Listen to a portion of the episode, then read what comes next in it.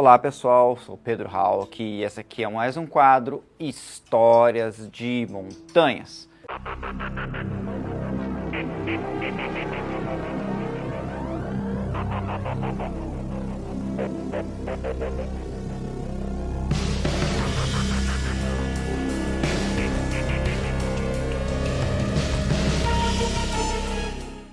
Bom, gente, é, se você conhece a Serra do Mar do Paranaense, você já deve ter ouvido falar do Pico do Camapuã. É uma montanha que ela não é tão alta como o Pico Paraná, por isso ela não é tão famosa fora do estado, mas é uma montanha que ela é bastante conhecida porque do cume dela existe uma vista muito bonita para toda a Serra do Mar. E fora isso, a trilha para você chegar lá é uma trilha muito agradável, que você passa por uma floresta muito bonita, com árvores muito grandes, e essa mata ela vai perdendo altura até que chega na região mais alta, que é só campo de altitude. Então ela abrange todas as paisagens é, da Serra do Mar e por isso acaba sendo muito atraente e também o fato de que não é uma trilha muito longa, muito difícil e que pessoas que estejam em uma condição legal aí é, física podem fazer sem muito sofrimento. Nessa trilha, gente, quase chegando no cume, existe uma feição de relevo que chamou a atenção de muitos pesquisadores. O que é essa feição de relevo? São vários sulcos formados numa rampa rochosa, né, de maneira paralela, que se aparecem como ranhuras, como se alguém tivesse arrastado uma pedra, alguma coisa é, com superfície irregular e provocado essas ranhuras. Em muitos locais do Brasil e do mundo, essas ranhuras acontecem com bastante tipicidade, mas esses locais são locais que ficam é, na borda de geleiras. Né? E essas ranhuras são chamadas de estrias glaciares. Bom, gente, as estrias elas são formadas da seguinte maneira. Numa geleira, quando eu falo de uma geleira, estou falando do quê? Estou falando de água em estado sólido. É comum é, que elas fiquem no, nos vales entre as montanhas e as montanhas laterais possa ter avalanches, pode ter quedas de pedras e às vezes rochas bem grandes. Quando essas rochas caem em cima do gelo, elas vão ao longo do tempo penetrando esse gelo até chegar no substrato, até chegar no contato do, do subsolo, até no contato da rocha mãe que está embaixo do gelo. Então esses grandes eh, blocos rochosos, eles são transportados pelo gelo, porque o gelo está ali em cima de uma superfície é, levemente inclinada e o gelo, você sabe, não tem atrito. Então, pela própria gravidade, o gelo vai descendo lentamente a, a vertente e ela vai transportando junto esses blocos gigantescos. E quando esses blocos vão atritando com o substrato, ele vai formando esses sulcos, vai formando essas estrias. Agora vem o seguinte, né? alguns geógrafos, alguns pesquisadores da paisagem aqui do Paraná, que já tinham, é, faziam esse, esse montanhismo científico, é, exploravam as montanhas, essas pessoas é, foram, evidentemente, para o pico do Camapuã e observaram essas feições curiosas na paisagem. E é por, por conta dessas observações que é, foi proposta uma, uma, uma, tese de que é, esses sulcos ali na rampa do Camapuã fossem antigas é, estrias glaciares é, de uma época muito antiga.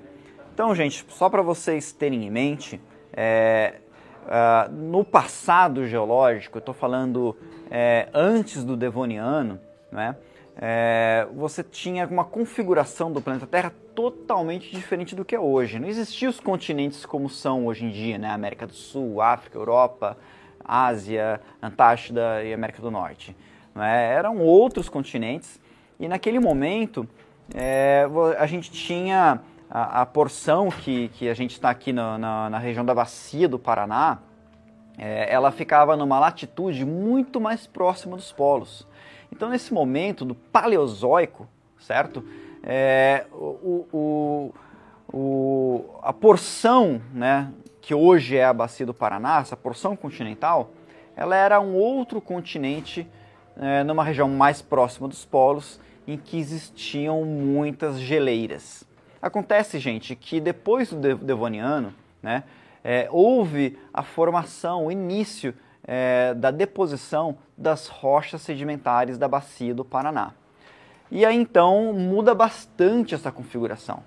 E você tem essas rochas sedimentares, né, esse pacote de rochas que são mais recentes, que elas começaram a ser depositadas lá no Devoniano há 400 milhões de anos atrás. E aí o que acontece? É, quando a gente está. As rochas que compõem a bacia do Paraná são rochas muito antigas, são rochas anteriores à época do uh, embaciamento, à época da deposição das primeiras formações sedimentares da bacia do Paraná. Ou seja, essas montanhas que a gente vê na paisagem hoje em dia, as rochas que compõem essas montanhas comporam o substrato do embaciamento é, é, da, da, da, bacia do Paraná. E aí então, é, esses observadores da paisagem, esses pesquisadores, eles acabaram se simpatizando com a ideia de que é, essa rampa do Camapuã, inclusive outras vertentes de montanhas, como por exemplo a Serra do Capivari, que ela tem uma vertente voltada para o oeste, é, parece uma superfície inclinada, basculada, que essa superfície ela fosse o contato, ela fosse substrato da bacia do Paraná, que na região do Pico Paraná, na região leste do estado do Paraná, essas a, a, a, rochas sedimentares da bacia do Paraná, elas existiram, mas elas já foram completamente erodidas. E aí, por, por algum movimento tectônico por, por isostasia, por qualquer motivo, é, a porção leste do estado ela sofreu um basculamento né? e hoje ela está ali exposta, exumada, né? o que seria, na verdade, um paleoplano, o que seria uma superfície aplainada sobre a qual lá no passado é, você teria a deposição da bacia do Paraná e dentre elas teriam rochas né, de origem glaciar, ou seja, é, em cima desse substrato é, de rochas formadas de granitos, etc., você teve deposição de uma formação geológica sedimentar que ela é datada do fim do Carbonífero e o começo do Permiano, chamado Grupo Itararé. Esse grupo de rochas sedimentares tem muita influência de antigas geleiras que existiram é, aqui na região da Bacia do Paraná lá nessa época. Inclusive, galera, quando você vai para o interior do estado do Paraná ou interior do estado de São Paulo, você encontra essas rochas em abundância. Aqui no interior do Paraná, se você for na colônia Vitimarsum, inclusive, existe um local onde que tem uma rocha e você vê as estrias glaciares. Ou seja, é, essa ideia que esses observadores tiveram não é uma ideia do além, não é uma ideia sem nenhum embasamento. Lá em São Paulo, por exemplo, você vai na região de Itu e de Salto, é, e você encontra rochas sedimentares que são chamados varvitos de Itu, né? são ritmitos, que eram o quê? Deposições em ambientes de frente de geleiras, onde existia um lago e uma língua glaciar em cima desse lago. Né? Você tinha a deposição de é, argilas no fundo desse lago mas evidentemente a geleira trazia consigo um seixo, trazia consigo uma rocha de tamanho de fração granulométrica maior. E aí pingavam esses seixos no meio de argila, mostrando que era um ambiente diferente de geleira.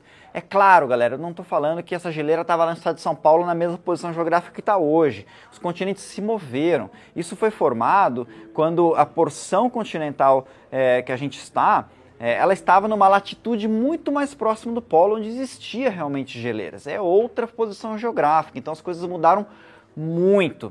Mas é importante a gente saber que essa ideia não foi, é, não evoluiu, não surgiu do nada. Agora, gente, eu acabei de explicar para vocês, vocês podem estar se perguntando, Pedro, você, for, você estudou geografia, estudou geologia, o que, que você acha disso? Bom, eu concordo que essa ideia ela não é uma ideia muito absurda mas não dá para confirmar que isso realmente aconteceu. Quando você está subindo ali o Camapuã, você encontra essas estrias, né? você encontra esses sulcos numa porção diminuta ali da, daquela rampa, daquela, daquela face da montanha. Não é uma, uma coisa muito extensa. Quando você fala de uma geleira, você está falando de uma área muito, muito extensa, não é? Pode ser que essas fissuras tenham se formado simplesmente por água, né? Por exemplo, se você vai para Itatiaia, você vê muito é, essas canaletas formadas por chuva, tá certo? Isso inclusive chama-se caneluras. Porém, lá em Itatiaia é uma rocha e aqui é outra rocha. Lá em Itatiaia a gente está falando de cianitos e aqui estamos falando de granitos. Então existe uma forma de erosão bem diferente. Então, de fato, fica ali uma coisa muito curiosa e difícil de você é, bater o martelo e ter certeza daquilo que aconteceu. O fato é, quando você olha para a paisagem, você sempre olha para o passado, porque a paisagem, gente, ela evoluiu ao longo do tempo. E na paisagem, primeira coisa que você vai observar que é mais antigo sempre são as rochas. Depois é o relevo. E aí, por último, você tem a formação dos solos e da cobertura vegetal. A cobertura vegetal são seres vivos que estão na paisagem, que não se movem. Então ela tem um certo tempo de vida que é muito menor do que ah, o tempo de vida do relevo e o tempo de vida das rochas. Tempo de vida não, porque não são seres vivos, né? Estou falando do tempo que está presente na paisagem. Inclusive, gente, muitos de vocês podem se perguntar quanto tempo dura uma montanha, não é? Então, é, até existe a música lá do Bob Dylan, né? Quanto tempo que uma montanha pode demorar, né? para ela ser erodida até chegar no nível do mar. Gente, na geomorfologia, né, que é o estudo do relevo, a gente sabe que uma montanha do tipo alpino, tipo dos Andes, uma montanha de altitude com gelo, ela pode ser erodida e ser transformada em um relevo plano e arrasado em 60 milhões de anos. É óbvio que isso não vai acontecer de uma maneira muito comum, porque o relevo seja totalmente arrasado você tem que ter a quiescência total do tectonismo, tá certo? Você não pode ter nenhuma elevação do terreno por qualquer força que seja. Galera, eu aposto que vocês nunca deram muita atenção para aquelas ravinas, né, para aquelas supostas estrias que existe no Capapuã. Você que achou interessante, um convite para que vocês observem melhor as paisagens, para que vocês observem elementos que estejam é, em oposição àquilo que a gente tem como ideia como seria o elemento padrão de uma paisagem. Por exemplo, se você está numa região montanhosa, como que você pode ter ombreiras, relevo plano no meio das montanhas? Sendo que as montanhas, né, por definição, são uh, paisagens bastante movimentadas. Tudo isso suscita né, muitas e muitas dúvidas e essas dúvidas né, vão acabar é, exigindo das pessoas que gostam de ir a fundo no estudo da paisagem a responder essas questões. E aí então surgem grandes teorias, grandes ideias sobre como evoluíram as paisagens. Um abraço também aos grandes mestres né, que nos provocaram e também elaboraram grandes teorias sobre a evolução da paisagem, das quais não posso deixar de é, citar o grande João José Bigarella, aqui do Paraná, o Aziz Absaber e tantos outros é, grandes geógrafos, geólogos que já não está entre nós. Um abraço e até a próxima.